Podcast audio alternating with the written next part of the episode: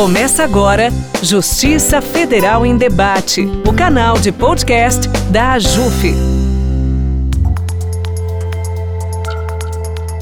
A dimensão do racismo ambiental, conceito pouco difundido no Brasil, envolve e afeta a todos, mas atinge em cheio populações quilombolas, ribeirinhas, povos indígenas e outras comunidades tradicionais. Em grandes obras, por exemplo, são as pessoas diretamente afetadas por impactos socioambientais de empreendimentos que beneficiam pessoas muito distantes. Garantir justiça a essas pessoas também inclui a compreensão do conceito de interseccionalidade a fim de se obter uma leitura eficaz dos fatos. Estes são alguns temas deste episódio produzido pela JUF e conduzido por Eduardo Pereira da Silva, juiz federal em Goiânia. Nesta conversa, ele recebe os advogados e estudiosos Gabriel Mantelli, professor da USJT e consultor da Conectas, e Aline Andrade Silva, mestre e doutora em Direito. Sejam bem-vindos ao podcast da AJUF, Associação dos Juízes Federais do Brasil. O episódio de hoje compõe uma série de cinco episódios comemorativos da quarta semana da consciência negra da AJUF. E hoje falaremos de racismo ambiental, povos indígenas e populações tradicionais, além de políticas públicas envolvendo populações quilombolas, teoria crítica racial, interseccionalidade, raça e gênero. Eu sou Eduardo Pereira da Silva, juiz federal em Goiânia, e vou conduzir essa conversa. Para falarmos sobre o tema do episódio de hoje, nós contamos com a presença de Aline Andrade Silva, advogada com mestrado e doutorado pela USP e superintendente adjunta do Fundo Brasil de Direitos Humanos, autora do livro Direito e Políticas Públicas Quilombolas. Contamos também com a presença de Gabriel Mantelli, advogado e professor da Universidade São Judas Tadeu. Gabriel é mestre em Direito pela FGV São Paulo e consultor da Conectas Direitos Humanos. E eu vou começar a nossa conversa agradecendo imensamente a Aline e o Gabriel por se dispor a participar do nosso podcast. E gostaria de pedir para o Gabriel nos esclarecer alguns termos com os quais alguns de nós talvez não estejam tão habituados. Que é racismo ambiental, justiça climática, justiça socioambiental, Gabriel?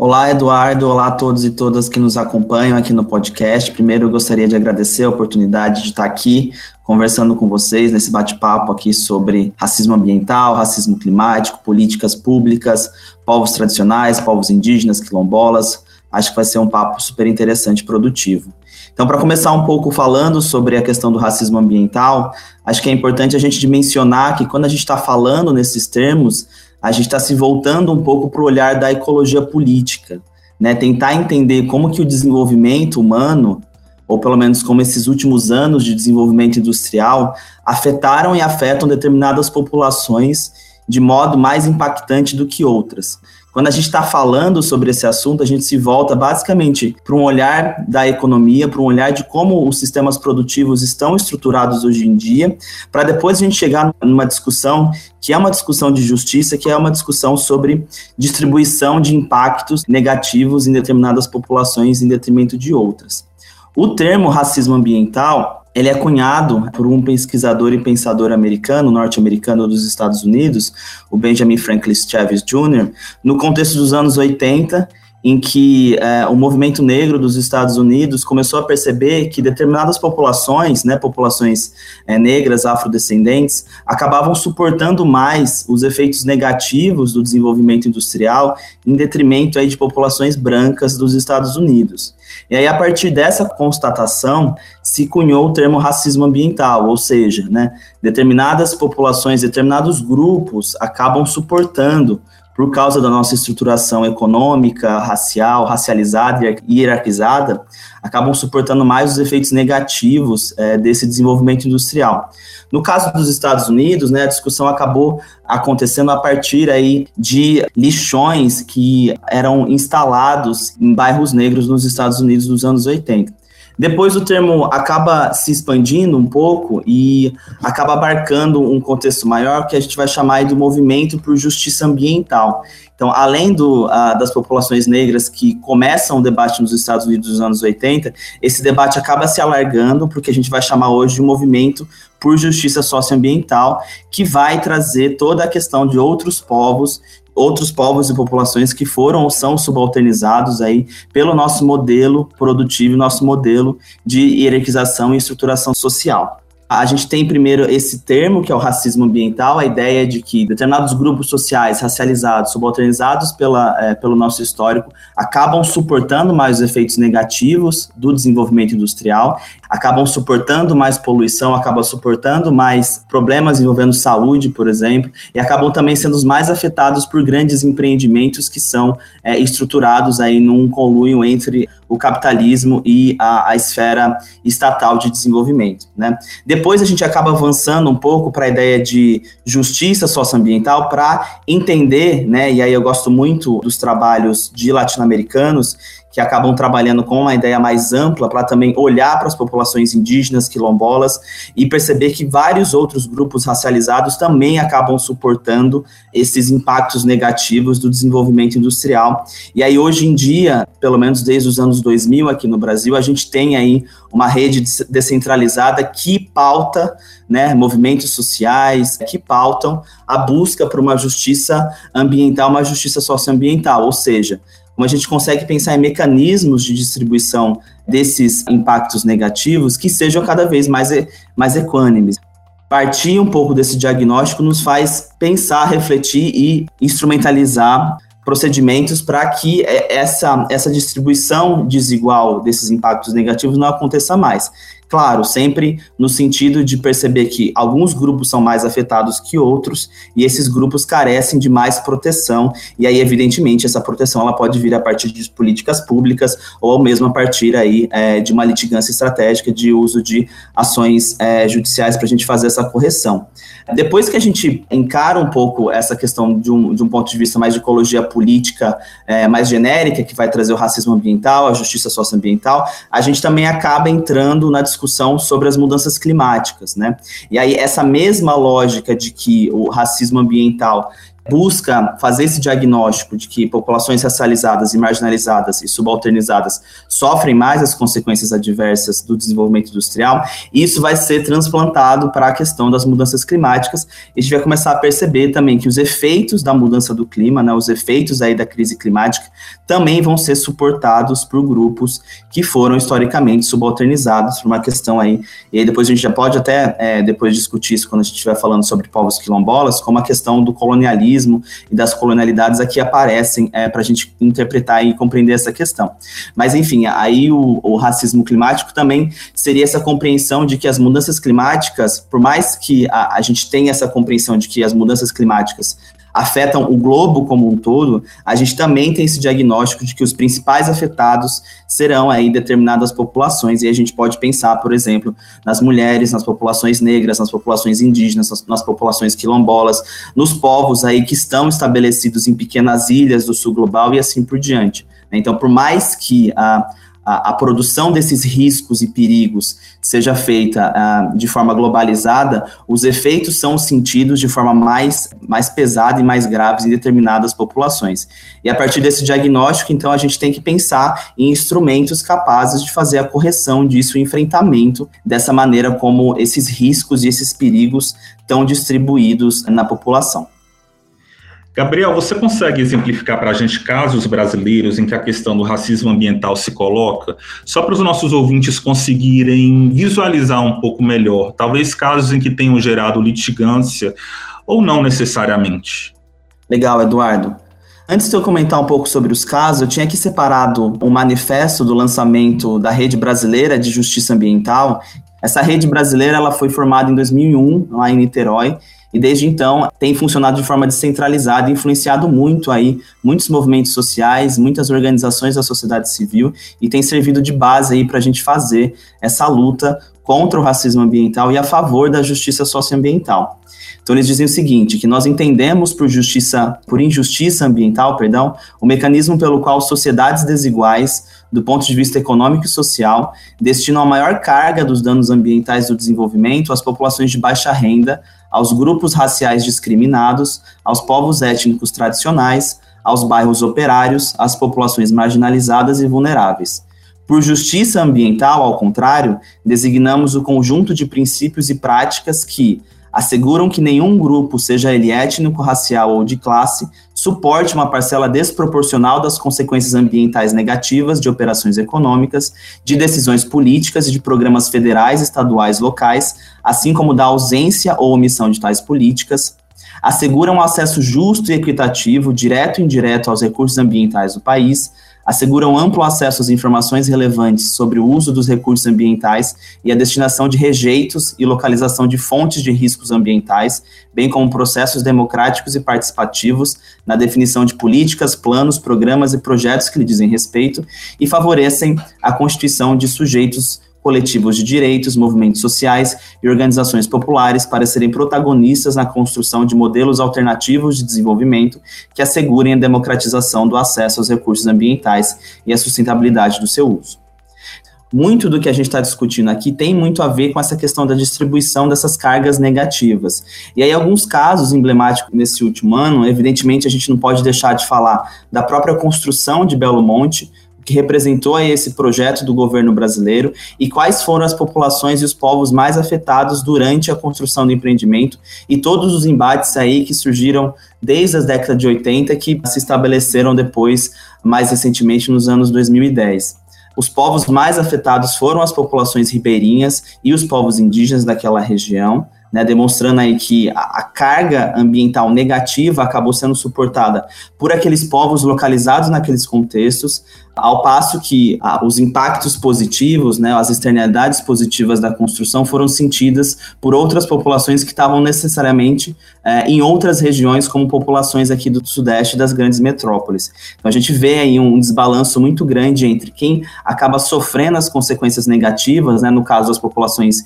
ribeirinhas e indígenas, o próprio deslocamento forçado dessas populações e toda uma mudança aí de ocupação do terreno que elas tradicionalmente ocupavam, ao passo que ah, esses empreendimentos foram feitos aí ao custo de externalidades positivas para outras populações que estavam em outros territórios e que também podem ser encaradas aí a partir de um esquema racializado e ah, socialmente ah, estabelecido. Para além é, do caso da construção de Belo Monte, que é um caso emblemático, que chama muita atenção até hoje, né? A gente também não pode deixar de falar dos desastres de Mariana e de Brumadinho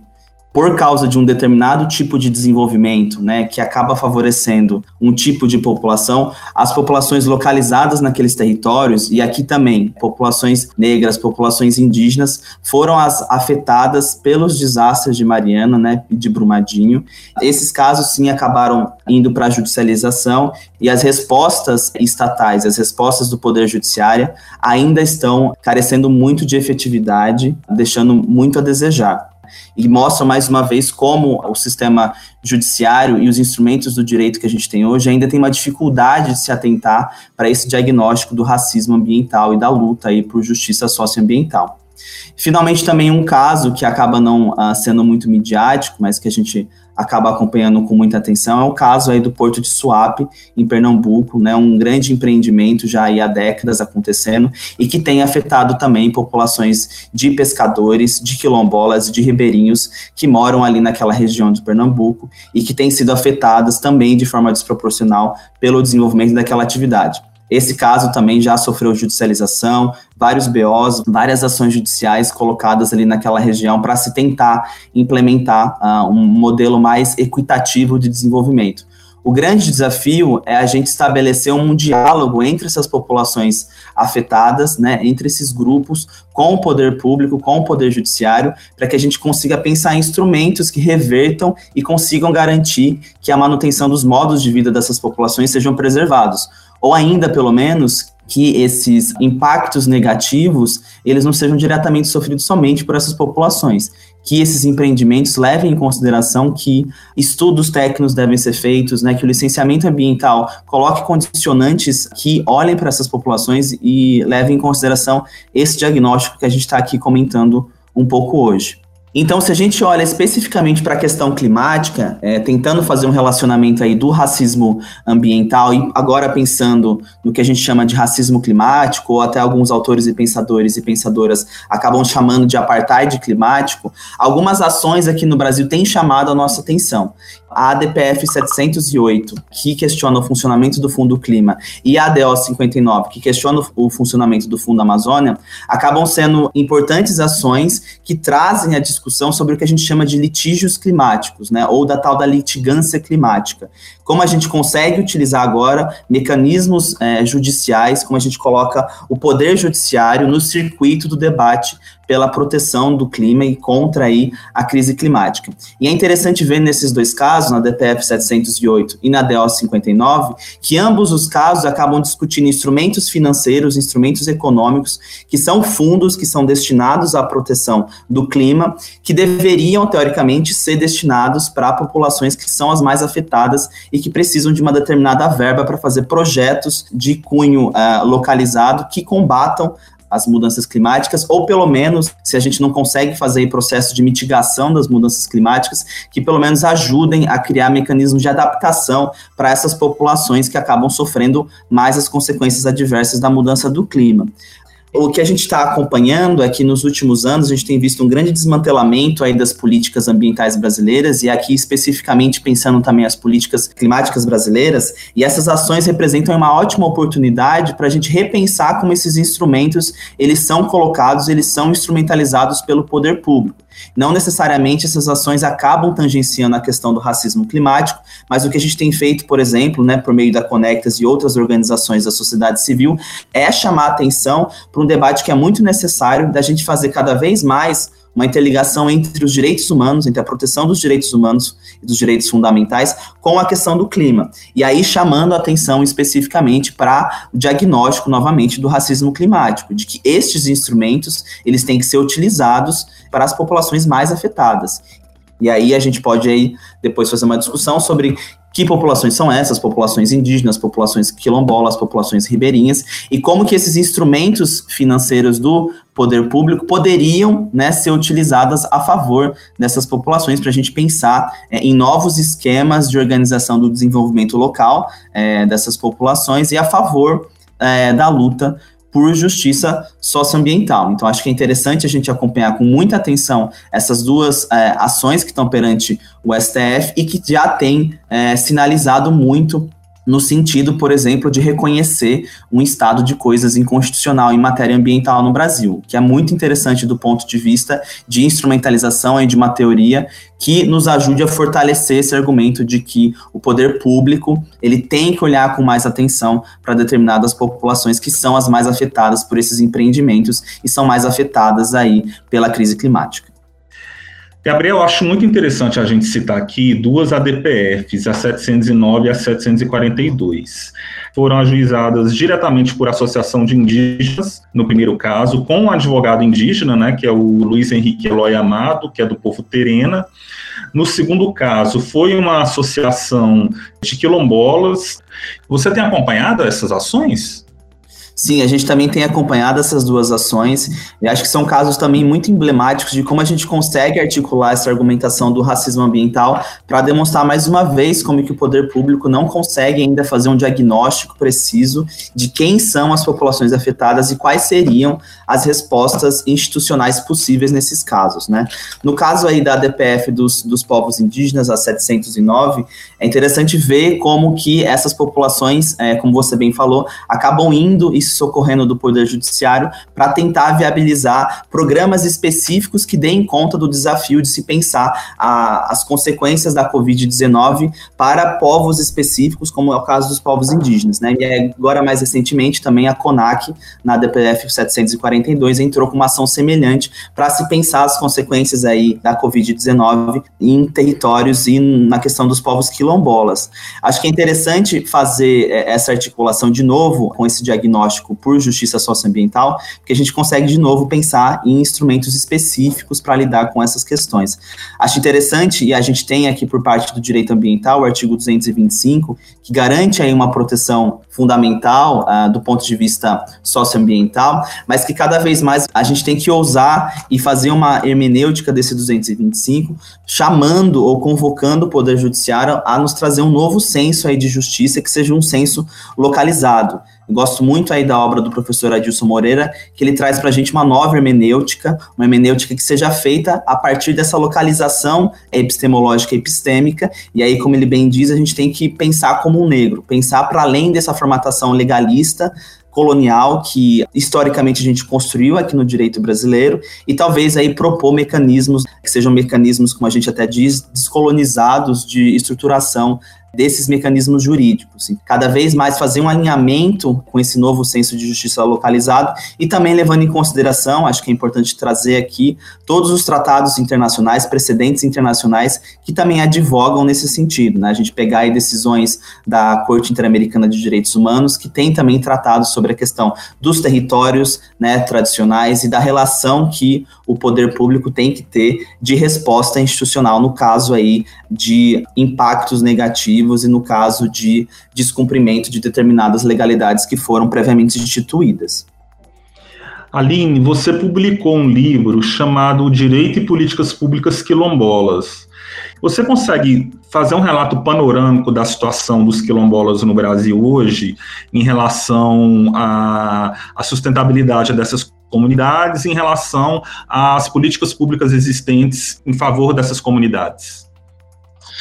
Primeiro, eu queria começar agradecendo pelo convite da JUF para a gente estar tá conversando sobre questões tão fundamentais,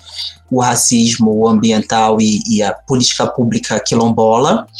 Foi um prazer para mim ouvir o meu colega Gabriel e aprender com ele. E aí eu vou começar falando um pouco, dando esse panorama da política pública quilombola, acho que primeiro a gente precisa começar contando para os ouvintes, né, o, o que, que a gente entende como comunidades quilombolas, né? A gente tem um decreto, que é o 4887 de 2003, que vai dizer que as comunidades quilombolas são grupos étnico-raciais que, segundo critérios de autoatribuição, têm trajetória histórica própria, são dotados de relações territoriais específicas o direito presume a ancestralidade negra é, relacionada com a resistência à opressão histórica sofrida para reconhecer esses grupos, tá? E o Estado, pelo pacto civilizatório que está presente na nossa Constituição, tem o dever de proteger os modos de vida, de fazer, de criar, os bens de natureza material e material associados à identidade e à memória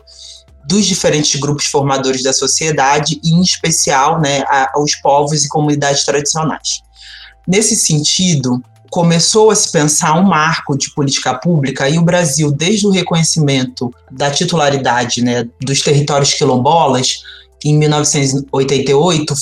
demorou até 1995 para começar a implementar o que está previsto no ato das disposições constitucionais transitórias, que é o que garante a titularidade dos territórios quilombolas. Em 95, o Brasil começa a pensar começa a reconhecer os primeiros territórios é, quilombolas, a gente tem vários conflitos jurídicos de entender quando, a partir de quando uma comunidade quilombola deveria ser reconhecida, se era preciso comprovar que aquela comunidade quilombola estava no território desde 1888, com o fim da escravidão, até 1988, com a promulgação da Constituição, que é a tese do marco temporal que foi derrotada na Suprema Corte Brasileira na DI 3239 de 2004, como essa política ia ser implementada, quais eram os passos para se reconhecer uma comunidade quilombola. Pois bem, em 2003 nós temos esse decreto, que foi o que eu me referi anteriormente, que começa a reconhecer é, a territorialidade quilombola e a dar corpo para esse mandamento constitucional. O Brasil conta, de acordo com o um levantamento divulgado pelo IBGE, com 5.972 localidades quilombolas, e a CONAC né, registra a existência de mais de 6.300 comunidades quilombolas no Brasil. A gente está falando, portanto, de um, um, corpo significativo de pessoas, né, um número significativo de pessoas. O Brasil, em 2004, começou a pensar o programa Brasil Quilombola, né, o governo federal, através da, então, Secretaria de Promoção da Igualdade Racial da Presidência da República. A ideia do programa era, além de dar efetividade a esse mandamento constitucional, garantindo a titulação das terras das comunidades remanescentes de quilombos, cessar com a insegurança jurídica que favorecia muitos conflitos fundiários e inviabilizava a permanência das comunidades nessa terra, mas também garantir políticas públicas de infraestrutura e garantia de direitos, como acesso à água, luz, saneamento básico, educação, saúde, geração de emprego e renda, agricultura familiar e, e outras coisas. O programa foi remodelado em 2007 com o nome de Agenda Social Quilombola, para pensar quatro eixos: acesso à terra, infraestrutura e qualidade de vida, inclusão produtiva e desenvolvimento local e cidadania. E a ideia era integrar os diversos órgãos do governo federal responsáveis pela execução das agendas de desenvolvimento para que eles pensassem as comunidades quilombolas no Brasil. E na época o desenho tinha muito a ver com os pacotes de políticas desenhados pelo Programa de Aceleração ao Crescimento. Nós tivemos a execução desse programa entre 2007 até 2012 embora esse programa tivesse é, desenhado, foram havendo vários cortes orçamentários e muita baixa execução orçamentária, e isso foi judicializado de várias formas. Primeiro, a Comissão de Direitos Humanos e Minorias da Câmara solicitou que fosse realizada uma auditoria na política pública para entender quanto do orçamento estava sendo executado, e aí chegou-se à conclusão que a política já estava inviabilizada porque tinha um corte de recursos, que a gente chama do direito de contingenciamento de recursos, de mais de 57%, e havia inexistência de mecanismos institucionalizados de coordenação da política, não havia procedimentos padrões de planejamento, nem metas, e a própria é, inefetividade dos mecanismos de articulação, não só no governo federal, mas das instâncias estaduais e municipais para garantir a existência do programa com o processo de impeachment, isso foi só se acirrando e piorando, né? Embora no plano plurianual de 2016 a 2019 havia um programa de desenvolvimento, produtividade e inclusão local quilombola, a gente teve uma execução do orçamento pífia, então, mais de 40% do programa foi cortado. No governo Temer, houve a paralisação completa da política quilombola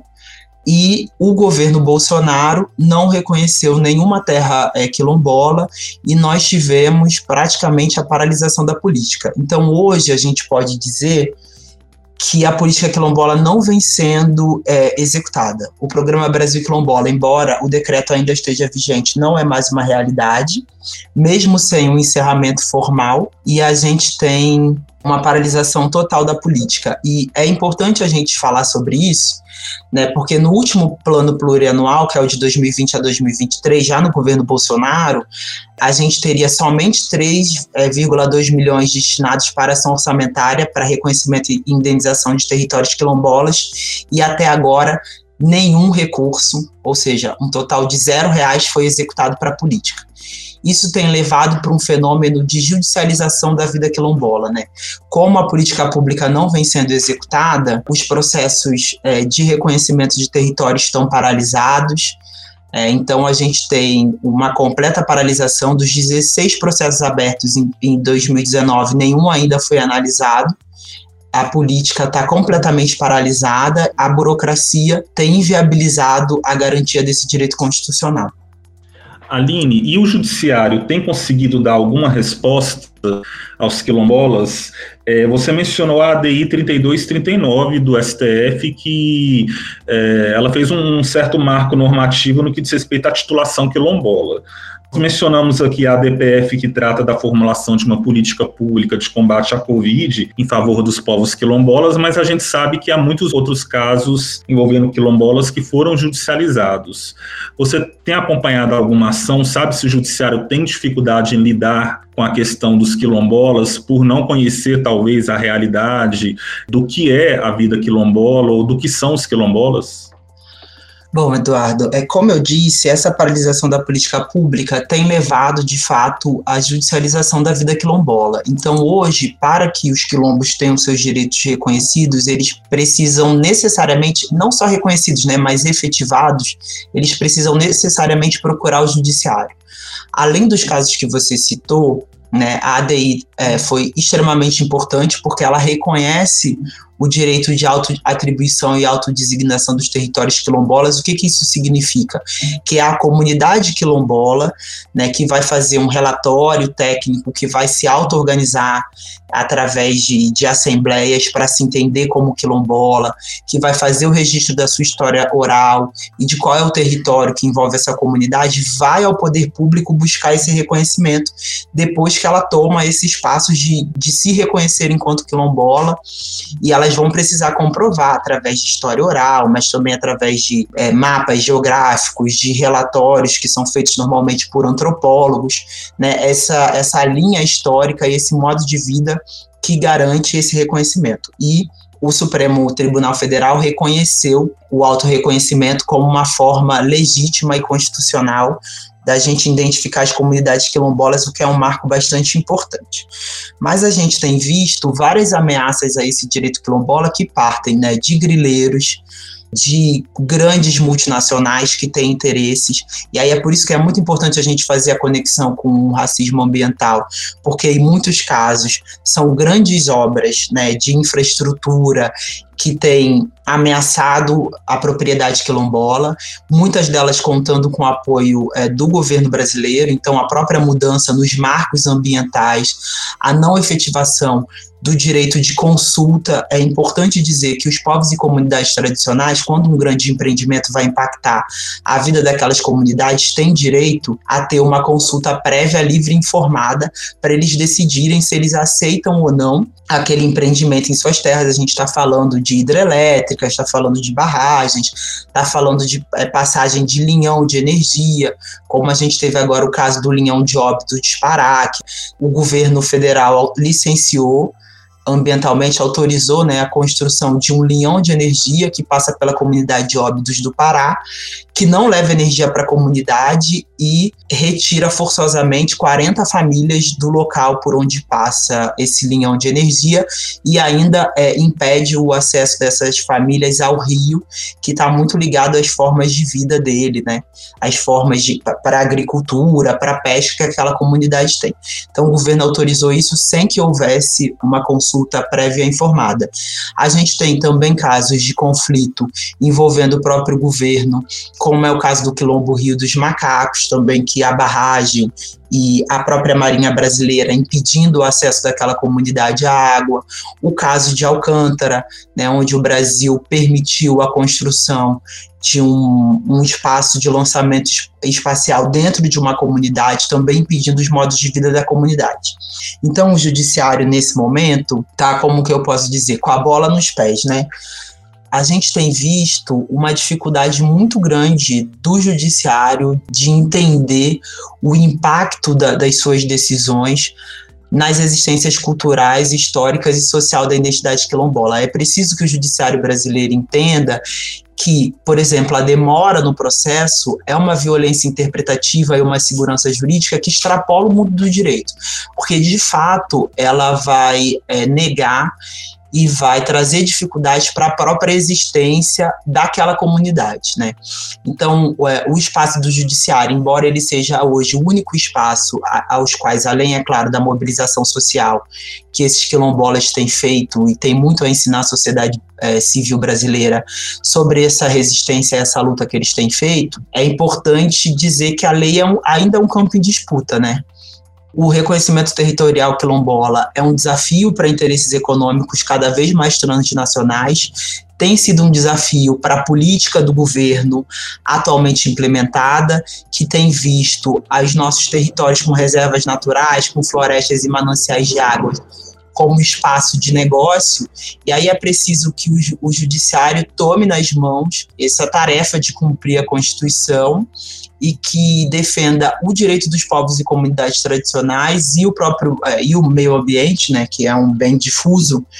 contra uma ordem social e econômica que vê a natureza como forma de, de é, como um espaço de exploração contínua e vê os povos e comunidades tradicionais como indivíduos que impedem esse avanço do capitalismo sobre esses espaços tradicionais, né? Então, acredito que o juiz tem suas singularidades, ele está inserido né, em espaços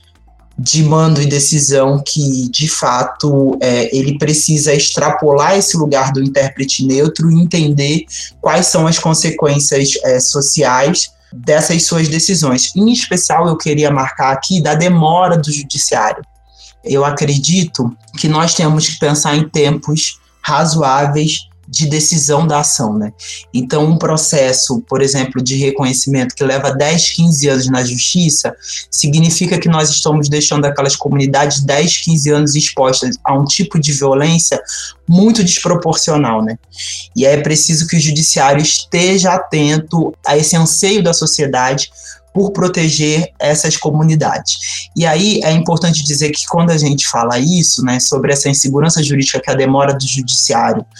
é, somada à completa ausência de políticas públicas significa, né? É, nós tivemos uma pesquisa chamada Racismo e Violência contra Quilombos no Brasil, que identifica um crescimento enorme do assassinato de lideranças quilombolas. A gente tinha quatro lideranças quilombolas assassinadas em 2016, elas foram para 18 em 2017. E esse marco, ele infelizmente coincide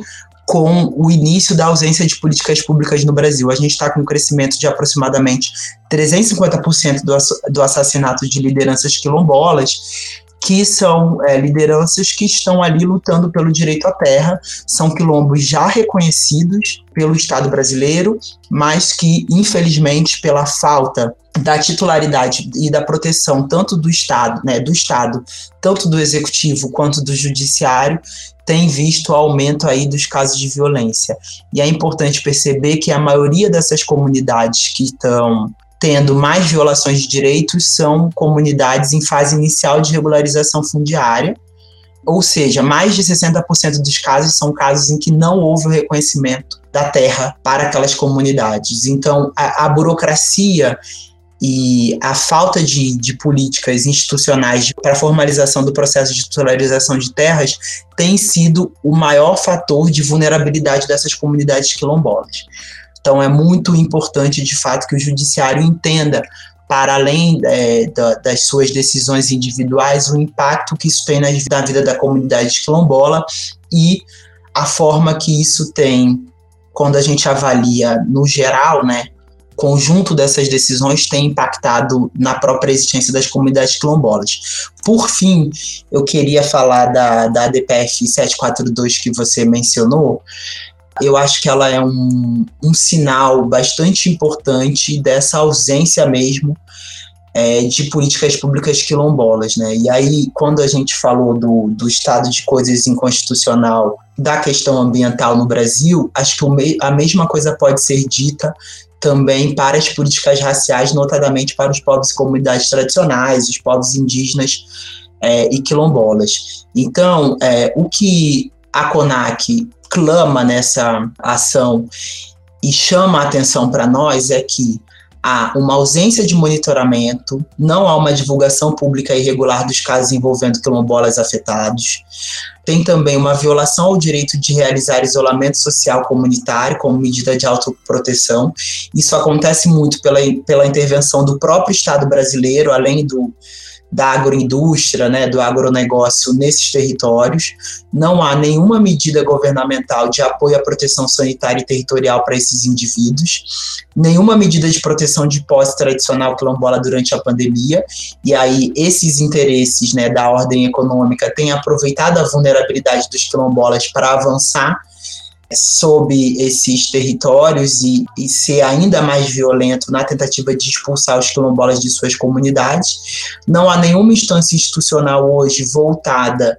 é, à consulta e participação das entidades é, representativas quilombolas. A gente tem a Fundação Cultural Palmares, que constitucionalmente deveria fazer isso, mas que tem hoje todo um corpo e o seu próprio presidente voltado para desmantelar essa política e a ausência completa de ações de escala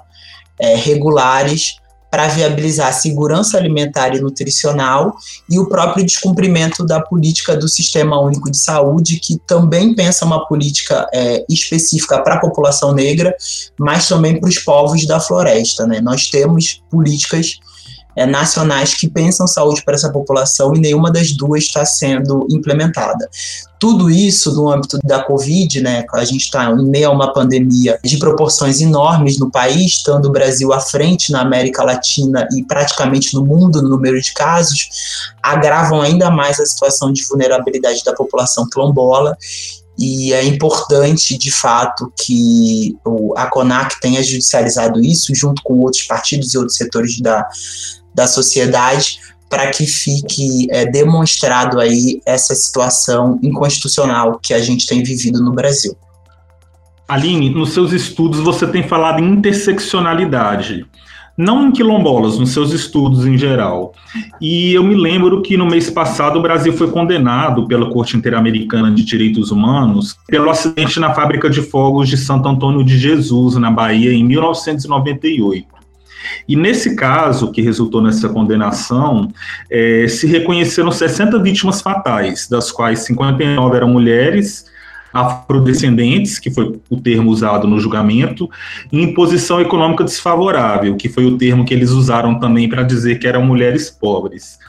E naqueles casos, algumas das mulheres que morreram eram estavam grávidas também. Então, o julgado dessa corte usou a expressão, reconheceu que no Brasil havia é, uma discriminação estrutural e que havia uma interseccionalidade. Eu queria que você nos falasse um pouco, então, sobre esse conceito de interseccionalidade e por que, que ele é importante para nós juristas. De fato, é um dos meus estudos, eu estudo teoria crítica racial, então eu tenho estado muito preocupada, junto com um conjunto de outras intelectuais, em sua maioria mulheres, com a interseccionalidade e com o ganho analítico que elas podem nos trazer. Né?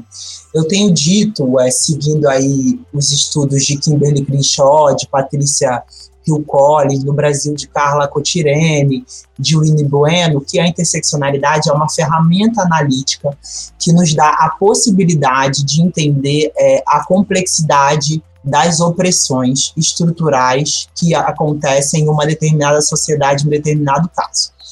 Eu vou usar o exemplo que você citou dessa recente condenação. Né? Nós estamos falando é, de mulheres negras em situação de pobreza estrutural, em sua maioria mulheres. Quatro dessas mulheres que foram vítimas fatais estavam grávidas e elas não dispunham de nenhuma alternativa econômica se não aceitarem esse trabalho extremamente perigoso em condições de exploração a explosão dessa fábrica clandestina em Santo Antônio de Jesus, que aconteceu em 98, e é importante marcar, são 22 anos de luta dos movimentos sociais brasileiros para que houvesse essa condenação, viu? E essa a explosão da fábrica de fogos de Santo Antônio, ela se desdobrou em quatro processos judiciais, nas áreas cíveis, criminal, trabalhista, administrativa, e ainda segue pendente a responsabilização trabalhista, criminal e civil pelos danos causados aos trabalhadores e seus familiares. É importante a gente falar sobre a falha do judiciário brasileiro em proteger essas pessoas que estão em condição de maior vulnerabilidade. E o, e o conceito de interseccionalidade surge justamente daí. Quando a Kimberly Crenshaw pensou esse conceito, ela estava pensando na impossibilidade do judiciário, no caso do judiciário estadunidense, de reconhecer a vulnerabilidade e a discriminação no mercado de trabalho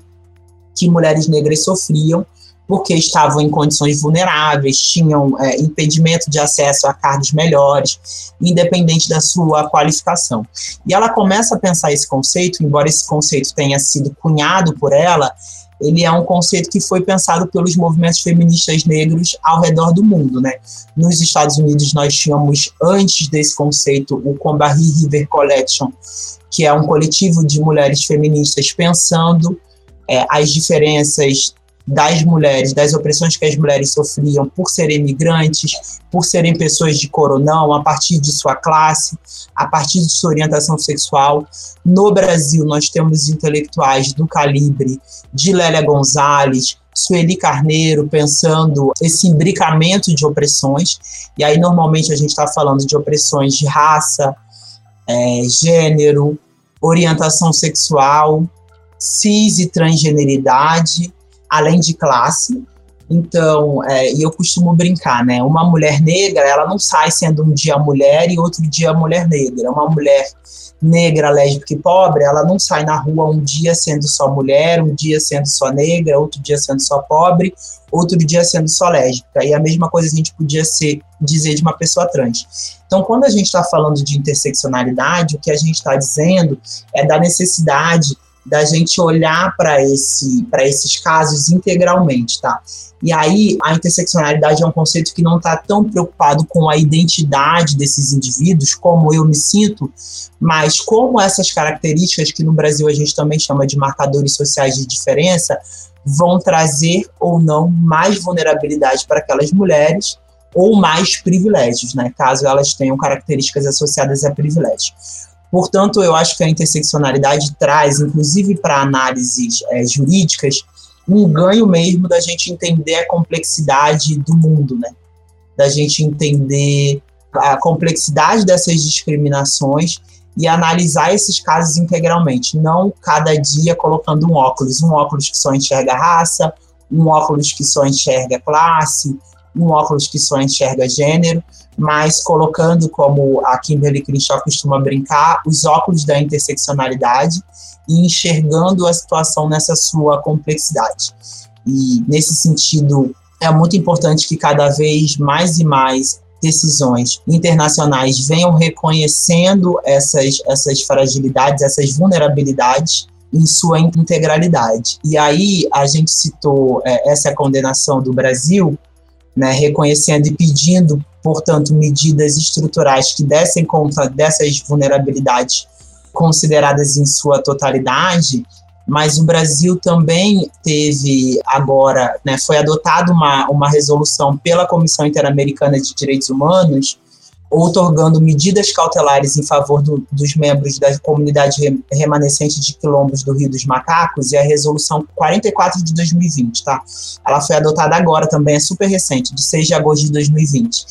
Nessa resolução, a comissão reconhece em relação ao Quilombo Rio dos Macacos, violação sistemática de direitos, incluindo homicídios, violência sexual, assassinato de mulheres por causa do seu gênero, violência doméstica, agressões e criminalização de líderes dessas comunidades. Ela também está analisando a vulnerabilidade das comunidades afrodescendentes quilombolas, que no, no, âmbito da OEA eles chamam de comunidades afrodescendentes tribais, devido à discriminação estrutural e histórica. Então, ela está analisando a discriminação no seu contexto, mas também as formas que essa, essas violações atingem através de opressões de gênero, de opressão de classe,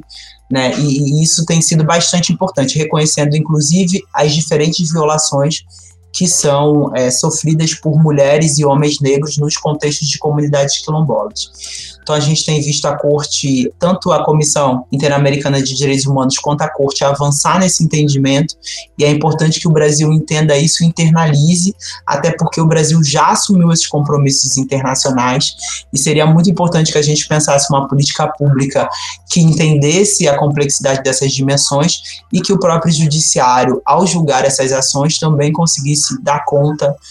é, da complexidade desses termos. E aí eu, a gente citou esses dois casos, mas a gente poderia estar falando também das comunidades indígenas e da, da, da própria violência sofrida no contexto urbano. Aline e Gabriel, é, a gente já está caminhando para o final do nosso episódio desse podcast. Eu agradeço imensamente a participação tão qualificada de vocês e queria deixar um espaço para vocês fazerem considerações finais, é, falarem um pouco do trabalho de vocês, se vocês quiserem, indicarem se a gente pode encontrar informações do trabalho de vocês nas redes sociais ou em alguma publicação. Fiquem à vontade. Bom, eu queria de novo agradecer por esse debate qualificado e pela oportunidade de trazer questões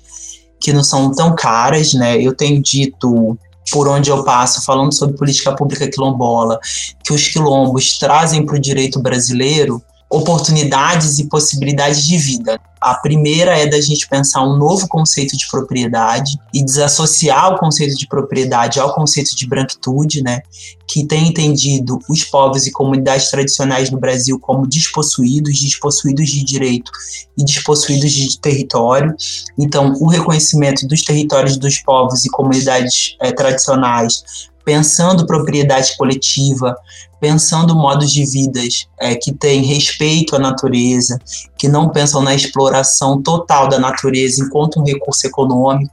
mas que pensam o ser humano enquanto um dos seres integrados àquela natureza e tem seus modos de vida, a reprodução dessa cultura respeitando aquele meio ambiente, tem muito a nos ensinar tem muito a questionar a colonialidade do direito brasileiro e as bases coloniais e escravistas desse direito, e, portanto, nos oferece possibilidade de vida e possibilidade de justiça que não são comuns nas nossas bases jurídicas. Então, é, é preciso a gente estudar os quilombos também através das possibilidades que eles nos trazem, né, e, e os povos indígenas, as populações ribeirinhas, dentre outras, e para quem quiser saber mais sobre o meu trabalho, eu tenho o meu livro, que é o Direito e Políticas Públicas Quilombolas, onde eu falo um pouco sobre isso, falo da necropolítica, mas falo também dessas possibilidades de vida e de questionamento dos conceitos jurídicos é, dominantes que os povos quilombolas trazem para o Brasil. Eu também tenho alguns artigos sobre teoria crítica é, racial, mas aí mais falando sobre o papel das mulheres negras e a invisibilidade delas nas ciências criminais brasileiras. E, enfim, me sigam nas redes sociais, eu sou bastante ativa nas redes sociais e lá eu vou contando um pouco também sobre o que eu tenho pensado sobre as questões atuais e também posto um pouco de diversão, porque ninguém é de ferro, né? E que é quando a gente lida com direitos humanos, as questões são sempre difíceis, mas eu também gosto muito de pensar sobre possibilidades de esperança através do direito, e aí quando tem alguma eu também posto por lá. Muito obrigada, foi um prazer estar com você, Eduardo, e com você, Gabriel. E obrigada aos ouvintes também.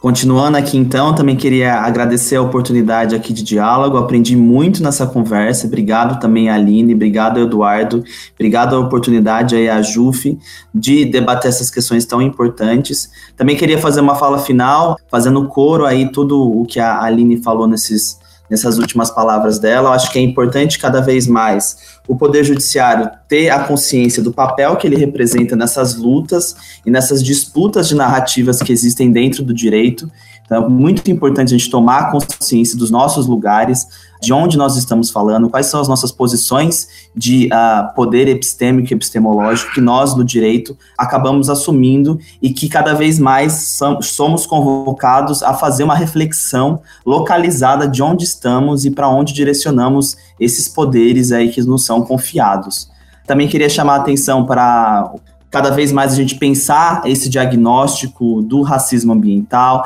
levar em consideração a crise climática no âmbito dessas todas as decisões que envolvem essas populações afetadas. Acho que esse é um desafio da contemporaneidade, não é mais um desafio aí das gerações futuras. Pensar essas questões é pensar o agora, é pensar o presente, como a Aline bem pontuou, é, populações, povos, pessoas estão sendo afetadas, continuam sendo afetadas. Eu sempre costumo dizer né, que a luta anticolonial está acontecendo já há mais de 500 anos nos nossos territórios e o Poder Judiciário e os mecanismos do direito têm que estar atentos a isso, eles não podem ficar mais nessa posição de neutralidade, nessa posição de imparcialidade. A gente tem que se localizar, a gente tem que se situar. Eu acho que tem existido aí uma produção tanto de pensadores, pensadoras negras, é, que tem é, chamado a atenção para isso de uma maneira muito contundente e muito assertiva, e cada vez mais essas considerações têm que ser trazidas para o debate aí do tal, é, da doutrina majoritária, dos, das posições aí do mainstream do direito. Cada vez mais a gente tem que falar sobre isso, a gente tem que debater essas questões e cotejar esses aportes para que as decisões do Poder Judiciário, as decisões das políticas públicas sejam mais atinentes, sejam mais equânimes com uh, os desafios que todas essas questões nos colocam hoje em dia. Também convidar vocês a me seguir nas redes sociais, eu estou bastante ativo no Twitter recentemente, é Gabriel Mantelli, e para conhecer também um pouco mais da minha produção, eu escrevo sobre questões socioambientais, mudanças climáticas, e mais recentemente aí tenho me aproximado bastante das teorias pós-coloniais, decoloniais e de todo um conjunto de aportes aí da luta anticolonial dos povos do sul global e dos povos que foram historicamente marginalizados. Acho que o direito ele tem que fazer cada vez mais uma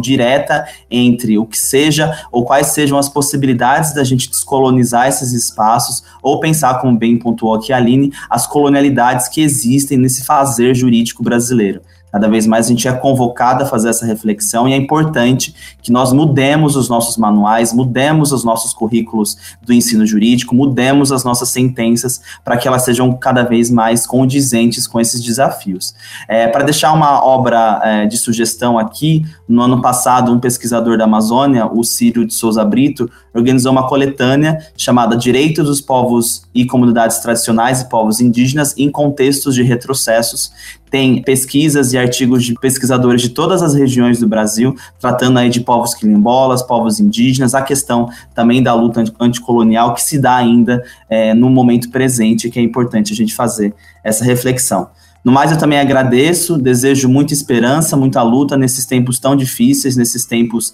de uh, desafio humanitário, de desafio humano, e cada vez mais o direito seja um mecanismo de emancipação e não mais esse mecanismo de reprodução de violências, de genocídio, que a gente já fez esse diagnóstico e que a gente precisa modificar e transformar essas ferramentas em prol aí dessas lutas desses povos, em prol da justiça socioambiental. Então, muito obrigado a todos os ouvintes e a todas as ouvintes que nos acompanharam até agora.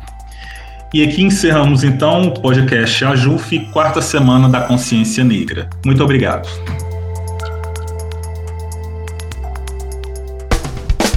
Você ouviu Justiça Federal em Debate, o canal de podcast da AJUF.